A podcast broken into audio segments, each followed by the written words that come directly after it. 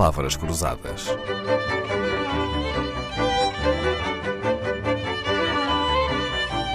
Porque quase tudo é uma questão de semântica. No início da década de 80, o Banco Português do Atlântico criava em Portugal o primeiro cartão bancário que permitia levantar dinheiro e consultar o saldo sem ter que pôr um pé numa agência bancária. Bastava ir à Praça Dom João I no Porto ou à Rua do Ouro, em Lisboa, onde estavam as duas únicas máquinas automáticas do país que permitiam fazer essas operações. O cartão chamava-se 24.7. Foi um nome escolhido num concurso interno do BPA. Os outros bancos queixaram-se da concorrência dessas máquinas ao então secretário de Estado António de Almeida, que foi salomónico. As máquinas poderiam existir, mas deviam cumprir o horário dos bancos, fechando às 14h45 e deixando de estar disponíveis 24 horas por dia, 7 dias por semana. Claro que muitas vezes alguém se esquecia de desligar a máquina e lá vinham os protestos. Até que, nada como a concorrência para estimular a inovação, a maioria dos restantes bancos decidiu unir-se e criar uma empresa comum, a Sociedade Interbancária de Serviços, a CIBS, para encontrar uma solução semelhante. E a 2 de setembro de 1985 eram instaladas nove caixas multibanco em Lisboa e no Porto que funcionavam das 7 à 1 da manhã. São inúmeros os avanços desde então no tipo de operações que podemos fazer no multibanco, mas foi preciso esperar quase 40 anos, por exemplo, para ter uma mulher a gerir os destinos da empresa. Olá, Madalena Cascais Tomé. Lembra-se do seu primeiro cartão multibanco? Olá, bem, perfeitamente. Um, tinha cerca de 16 anos, fui abrir uma conta um, e recebi um cartão, na altura, recebi uma série de cheques e recebi um, um, papel de registro que na altura se usava para irmos apontando os movimentos.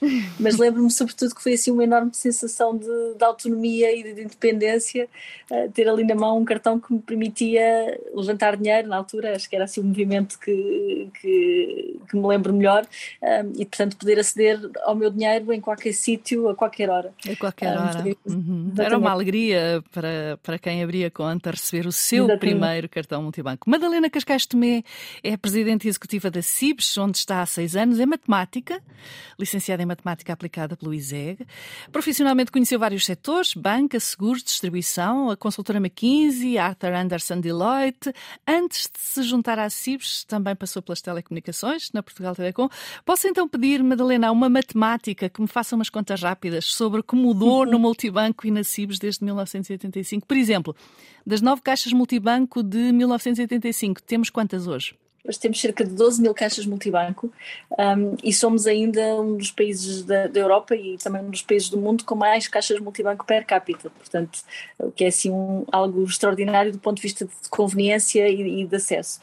E depois também temos outra coisa muito curiosa e bastante e única no mundo, que é o facto das nossas caixas multibanco terem mais de 60 operações diferentes. Uh, portanto, para além do levantamento, que tipicamente é o que, é que uma caixa multibanco permite fazer, nós temos outras 60 operações uh, no multibanco e isso é absolutamente único uh, em todo o mundo. É mesmo um caso de sucesso.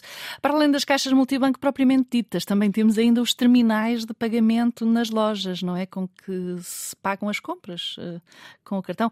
Sabe dizer-nos quantos cartões cartões multibanco estão em circulação em Portugal? Nós temos cerca de, de 28 milhões de cartões em, em circulação, portanto, cerca de 2,8 cartões por, por habitante.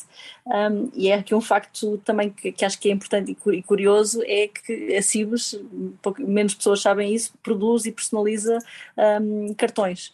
Um, e algo também que, que começa a ser cada vez mais uma, uma novidade uma percentagem destes cartões já são produzidos em materiais eh, biodegradáveis, em aquilo que nós chamamos o PVC Eco. Estimamos que este ano 30% dos cartões um, que vamos produzir na, na CIBS sejam já nestas matérias degradáveis. Para além de levantar dinheiro e consultar saldos e movimentos, como em 1985, hoje já nos disse são mais de 60 as operações que podemos fazer no multibanco.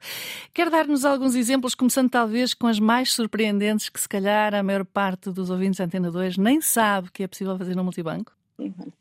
Há uma que, que, que bem, para quem aprecia ou tem como, tem como hobby caçar, que é muito utilizada e muito prática, que são as licenças de, caça e de pesca lúdica. O tema, o pagamento Podemos tirar das... licenças de caça ou de pesca no multibanco? É verdade. É Espantoso. Os pagamentos das custas judiciais, as compras de bilhete para comboio, por exemplo, uma coisa que estamos, que com certeza estamos, muitos de nós estão agora a retomar, que é os transportes, portanto nós podemos no multibanco carregar o passe uh, de transportes em Lisboa e Porto, portanto introduzindo o próprio do passe na caixa multibanco e fazendo o carregamento do, do título mensal, comprar uma operação também relativamente recente, comprar vouchers para uh, serviços de gaming ou de, ou de streaming, um, que é algo que, por exemplo, mesmo para o segmento jovem é bastante, é bastante utilizado, fazer depósitos um, e, portanto, também aí um, uhum. um, uma operação eletrónica bastante, bastante necessária e, e, por exemplo, fazer, fazer donativos, ser solidário, que está tanto na, na, nas caixas multibanco como também agora mais recentemente no, no MBWay. Uhum. Madalena, e, claro, fazer, desculpe interromper, mas também fazer, fazer tudo isto com cartão ou utilizando o telemóvel com o MBWay. O Multibanco começou por ter como essencial a operação de levantamento de dinheiro. Sabe dizer-nos quais são hoje as operações mais uh, realizadas nas caixas multibanco? Um, sim, portanto, os pagamentos de, de, de serviços, que na água, prática, luz, água, luz, uhum. os impostos, os impostos já estão numa categoria que nós chamamos os pagamentos ao Estado, que são a segunda operação mais utilizada, e depois também as transferências um, que, é, que é uma operação bastante utilizada também na, na rede, na rede multibanco. Ou seja, levantar dinheiro já nem sequer é estar nas três operações mais frequentes, não é? Sem dúvida, é, mais de 50% das operações da rede multibanco são operações que não são levantamento. Um, e, portanto, também mostra que, que, que, a rede multibanco é um canal de digitalização e de prestação de serviços digitais de forma bastante alargada a todos os portugueses. Uhum.